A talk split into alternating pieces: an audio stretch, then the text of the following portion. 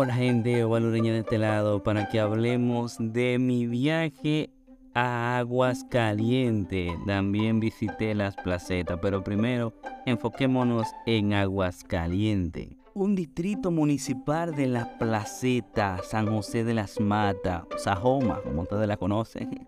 Bien, cuando usted parte desde Santiago por la carretera de la Cuesta, usted llegará a esa placita de San José de las Matas. Y si se va por Jánico, cruzará Salaya, Jánico, mi querido Guama, y llegará otra vez a la placita de San José de las Matas, la entrada, porque tiene dos caminos para llegar a San José de las Matas. Usted pasará por ese mirador que le dicen San José de, mirador de San José de las Matas. Ahí también hay varios supermercados que usted puede suplirse. Están las bombas de combustible. Pues en vez de doblar a mano derecha, usted va a seguir de derecho a mano izquierda. Luego se topará con un letrero que dice Las Canas. Mire, yo he visitado Las Canas, luego la vamos a visitar. Usted doble entonces a mano derecha y sigue todo el tiempo para tomar la carretera Manuel Arsenio Ureña. Sí, es como si usted fuera para Mata Grande, Anton Sape, esas áreas. Otra parte de la mano Bermúdez. Loma de Oro, Rincón de Piedra, Rincón Llano, Jamamú. Es como si usted fuera para allá, pero menos hay que recorrer. Bueno, usted también puede usar el Google Mapa y buscar aguas calientes y no tendría tanta perdedera. Bueno, pues usted va a llegar a un lugar donde usted va a doblar entonces a la izquierda. Ya usted está ahí en aguas calientes. Pero para llegar al proyecto donde está la piscina, donde también hay un manantial de agua caliente, pues le va a dar unos dos kilómetros hacia adentro. Bien, pues de una vez llegando a ese lugar se encontrará con ese puente que cruza el río Bao. ¡Wow! ¡Qué hermoso!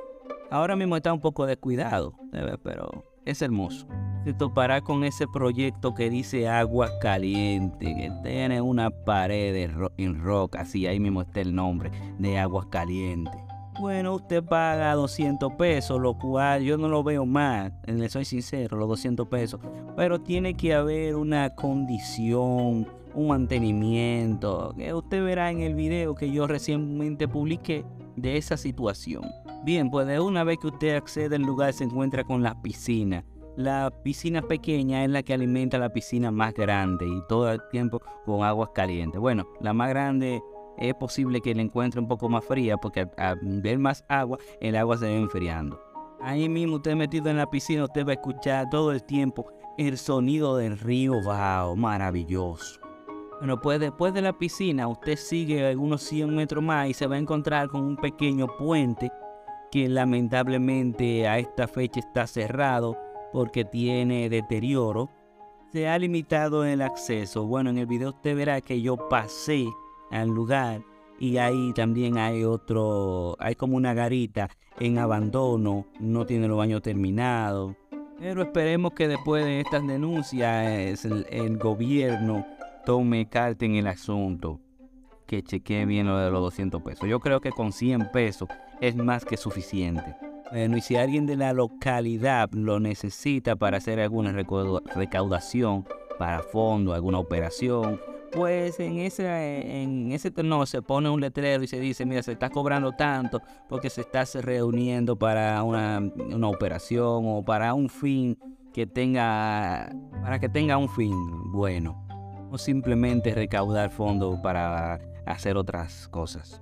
Eh, yo también, yo, yo, eso de los 200 pesos para mí no es nada porque tendría el acceso al río, que es una tontería eh, lo que estoy diciendo, pero mm, eh, para sopesar que tenga algo de valor es complicado. Y lo vemos desde el punto económico, porque entonces ahí estaría el asunto de la privatización del río. Por la única parte que usted entra al río y que en ese lugar para bañarse es entrando por agua caliente por el mismo proyecto. Por eso es que es una situación de privatización. Yo no veo mal los 200 pesos, pero también cobrar para pasar al río es, un asunto que no lo veo bien. Bueno, pues caminando más allá se encontrará donde están los baños, vestidores, otro lugar también para que la se junten en familia.